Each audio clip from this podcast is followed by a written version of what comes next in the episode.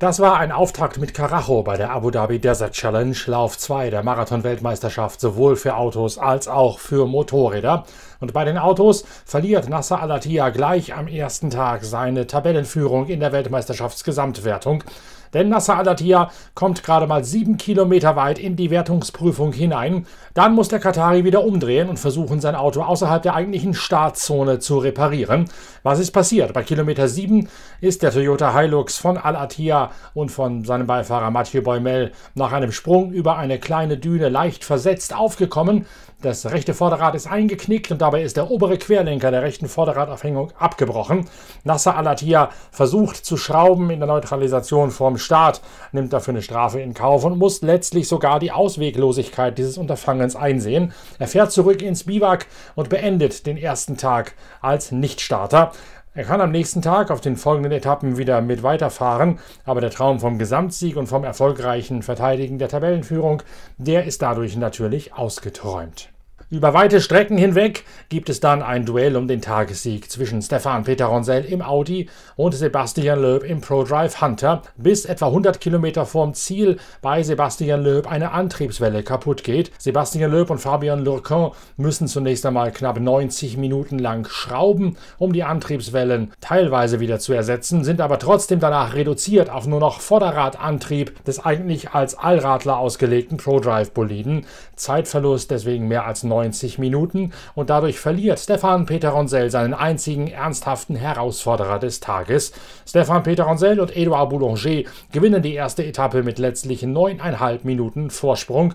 Auf Platz 2 Yazid Al-Raji mit Dirk von Sitzewitz, seinem kurzfristig rekrutierten Ersatzbeifahrer. Wir fahren den V6 Turbo Petrol oder Petrol Turbo Motor ähm, ich bin begeistert, wie das Auto vorwärts geht. Überhaupt der T1 Plus ist sensationell mit den großen Rädern, dem Mehrfederweg und jetzt auch mit dem Sechszylinder Turbo-Benziner. Das Ding geht richtig gut vorwärts. Ähm, leider hatte ich gestern beim Shakedown ein bisschen Probleme gehabt mit Übelkeit. Konnte mein Frühstück nicht bei mir behalten. Heute war es ein bisschen besser. Ich habe einfach nichts gefrühstückt. ähm, war trotzdem nicht so einfach in der Etappe ähm, die Konzentration zu behalten. Aber es lief trotzdem gut. Ähm, Yazid kämpft noch ein bisschen mit seinem Rhythmus. Die Strecke war heute auch sehr schwierig zu fahren, war deutlich anspruchsvoller, als, als wir es erwartet hatten oder ich es erwartet hatte. Ähm, viele kleine Dünen, ähm, harte Landungen, abgehakt, also wenig Rhythmus und um wirklich blöd zu fahren. Ähm, ja, und dann ist es extrem heiß. Also als ich im Biwak ankam, da waren es 39 Grad. Das ist schon echt heftig. Ähm, für uns ist gut gelaufen. Wir sind heute Zweiter geworden im Gesamtklassement. Ähm, Erster in der WM-Wertung. Die unsere Konkurrenz hat uns auch ein bisschen geholfen. Nasser hat sein Auto kaputt gefahren und genauso auch der Sebastian Löb. Nasser ist heute ganz raus und ähm, der Löb hat, glaube ich, ähm, über zwei Stunden verloren. Also wir sind in einer ganz guten Position für die nächsten Tage, aber der Tag heute zeigt eben auch, es kann immer alles passieren, ob es dann der erste Tag ist oder der zweite, dritte, vierte, keine Ahnung. Ich hoffe sehr, dass morgen die Etappe ein bisschen mehr, ein bisschen flüssiger sein wird. So ist es normalerweise bei der Abu Dhabi Desert Challenge. Also jetzt fahren wir drei Tage hier im Süden des Landes. Ähm, da sind die Dünen größer und auch die Dünentäler größer. Das heißt, ist im Ganzen ein bisschen mehr Fluss drin. Die größeren Dünen fahren sich eigentlich angenehmer, zumindest was die körperliche Belastung angeht, als diese kleinen abgehackten Dinger. Ähm, die werden wir aber am letzten Tag nochmal haben. Über das Thema Übelkeit, das Dirk von Sitzewitz dort angeschnitten hat, wird später in diesem Podcast noch einmal zu reden sein. Zunächst einmal allerdings machen wir weiter mit den Zusammenfassungen der Autowertung. Hinter Dirk von Sitzewitz und seinem Chauffeur Yazid Al-Raji aus Saudi-Arabien gibt es nämlich eine mittelprächtige Überraschung. Der Tscheche Martin Prokop mit seinem Eigenbau auf Ford-Basis holt sich Platz 3. Kubab Schegonski und Timo Gottschalk raufen lange Zeit ebenfalls um diese Bronzeposition. Dann allerdings, so sagt es Timo Gottschalk, setzt es einen herben Rückschlag. Äh, schöne Prüfung, äh, eine gute Mischung aus verschiedenen Dünen, teilweise sehr weich, teilweise etwas schneller und einigen äh, schönen Schotterpisten. Also hat eigentlich Spaß gemacht. Äh, nur 20 Kilometer vom Ziel haben wir uns böse festgefahren in so einer Sandschüssel, sag ich mal. Und hat ein bisschen länger gedauert, äh, da, da rauszubuddeln. Aber okay, äh, haben recht viel Zeit verloren, aber das gehört dazu. Ähm, Ansonsten ohne Probleme. Einmal hat uns der Audi überholt, da haben wir erkannt, wie weit wir doch weg sind äh, technisch äh, von dessen Möglichkeiten. Und ja, wir versuchen hier weiter unser Bestes zu geben und am Ende vielleicht die meisten Punkte, die wir holen können, hier zu holen.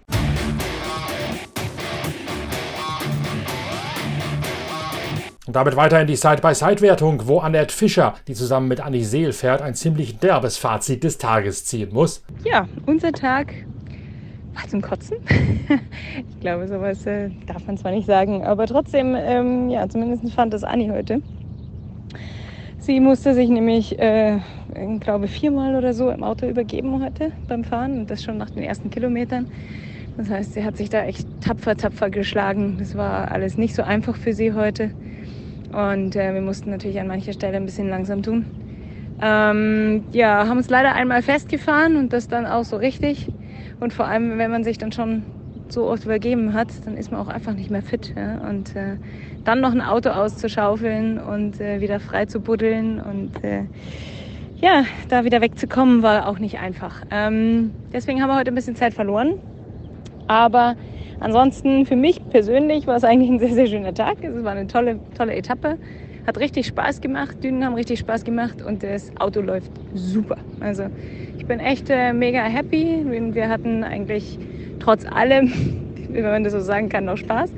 Aber äh, ja, es ist natürlich, es äh, sollte dann heute nicht ganz so gut gelaufen, aber es sind ja noch drei Tage. Also schauen wir mal, wie es weitergeht. Zum zweiten Mal ist nun also schon die Rede von Übelkeit, von sich übergeben im Cockpit. Bei Dirk von Zitzewitz war es gestern im Shakedown der Fall, bei Annie Seel ebenfalls. Grassiert dort eine Lebensmittelvergiftung. Das ist zumindest mal der erste Verdacht. Aber Annette Fischer weiß, das hat beim Marathon-Rallye-Sport gern mal ganz andere Gründe. Ja, das Übergeben hat leider nicht unbedingt was mit Essen zu tun oder dass man was Falsches gegessen hat oder wirklich krank ist, sondern ähm, das ist ganz seltsam. Also selbst wenn man nie irgendwo äh, seekrank wird und äh, das hat Anni auch gesagt, sie ist auch hier auf dem Motorrad schon gefahren und sie wird nicht seekrank und ähnliches.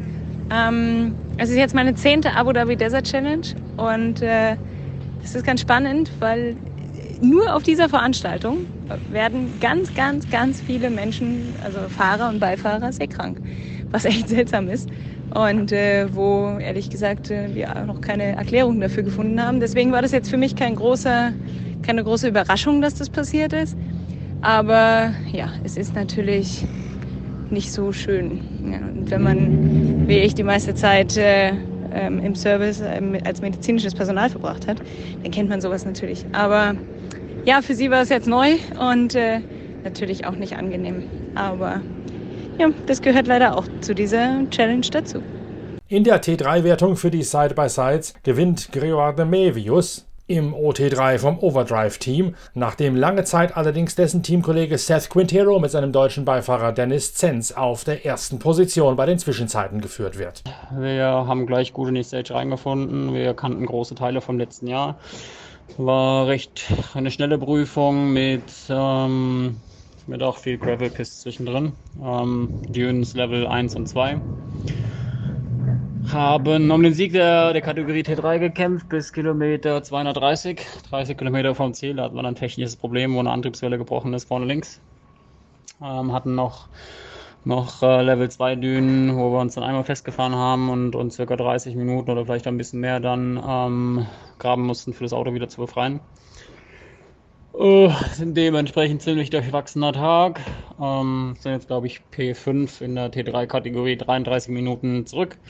War ein guter Tag für unsere Teamkollegen Guillaume de Mebius und Tom Colsul, die äh, gewonnen haben. Ähm, ja, jetzt äh, Wir sind froh, dass wir, dass wir am Ziel sind. Äh, es sind noch lange vier Tage. Äh, morgen geht es in die großen Dünen rein, Level 2, Level 3. Ähm, ich glaube 100% Sand morgen. Auch die Königsprüfung mit irgendwie 316 Kilometer, die längste Stage der Rallye. Aber wir werden nicht aufgeben. Es ist ein langer Weg, äh, leichter Rückschlag, aber ähm, ja, morgen wird alles gut. Hoffentlich.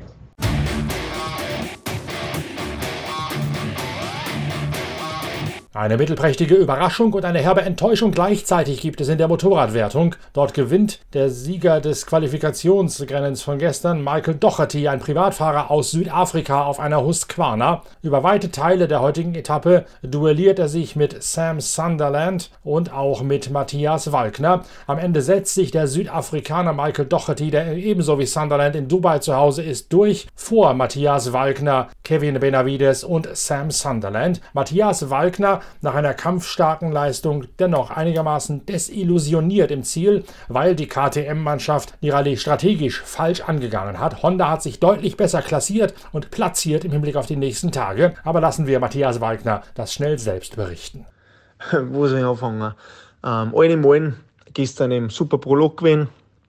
Ähm, bin mit Dorothy im Zeit gleich gewesen, habe mir dann eine super gute Startposition für heute aussuchen können.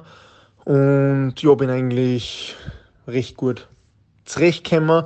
Habe schon gemerkt am Anfang, ich werde ein bisschen Zeit verlieren. Ich wollte einfach ja, mit dem Motorrad wohlfühlen, in die Navigation reinkommen. Habe nicht übertrieben stark gepusht, weil ich auch gemerkt habe, dass man nicht allzu viel Zeit gewinnen kann. Und darum war mir wichtig einfach, dass ich, dass ich einen guten Rhythmus finde, dass mich nicht schmeißt, dass alles passt. Hab dann teilweise schon vor die Spuren gesehen, dass der eine oder andere viel weiter springt. Beziehungsweise nur einer, das war der Ross Branch.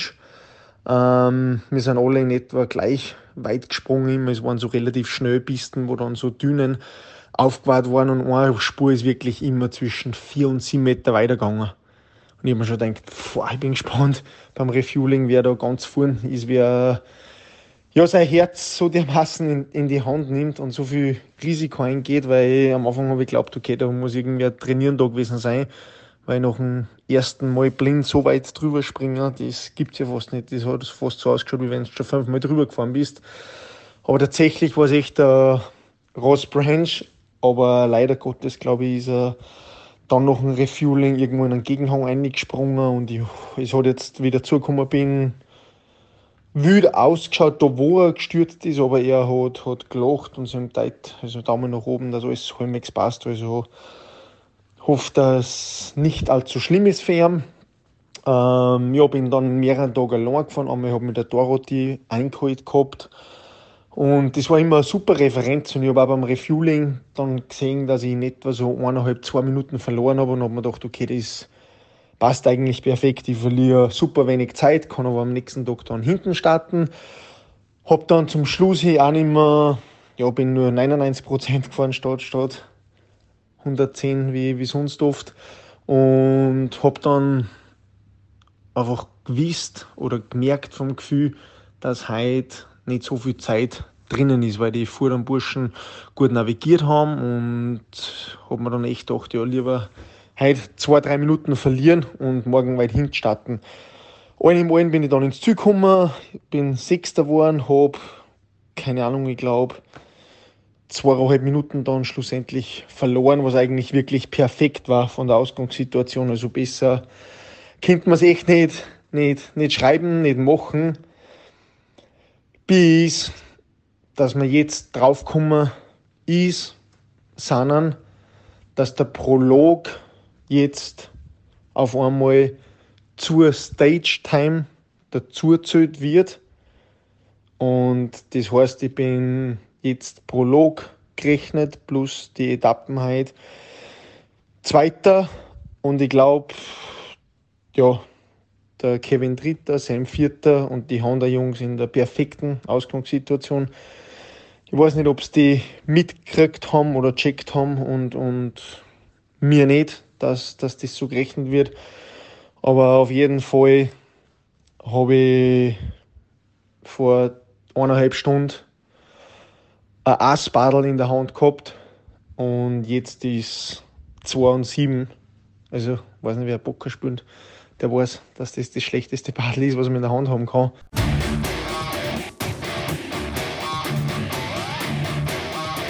Das erste Video der Abu Dhabi Desert Challenge ist bereits online auf Pitwalk TV. Geht dafür einfach auf die Internetseite pitwalk.de slash YouTube. Da gibt es den direkten Link zum Video. Es ist die kurze Tageszusammenfassung bei den Autos mit sehr eindrucksvollen emotionalen Bildern von den Top 3, also von Martin Prokop, Yazid Al-Raji und Stefan Peter Honsel, den ersten drei aus der Autowertung. Dieser Pitcast ist damit fertig. Der nächste Tagesordnungspunkt auf der Pitwalk Collection ist dann die Zusammenfassung des Tages in Wort und Bild, sprich im Video. Wir machen morgen weiter mit der nächsten Folge von Pitcast. In der Zwischenzeit lohnt es sich sicher auch Ausgabe 65 der Zeitschrift Pitwalk zu lesen und sich weiter fortzubilden in Sachen Marathon-Rallye-Sport, denn da spielt nochmal die Rallye Dakar eine ganz große tragende Rolle. Wir sehen uns auf Pitwalk TV mit den nächsten Videos und wir hören uns bald wieder mit der nächsten Episode von Pitcast, dem Podcast eurer Lieblingszeitschrift Pitwalk. Bis dahin, tschüss, danke fürs Reinhören, euer Norbert Okenga.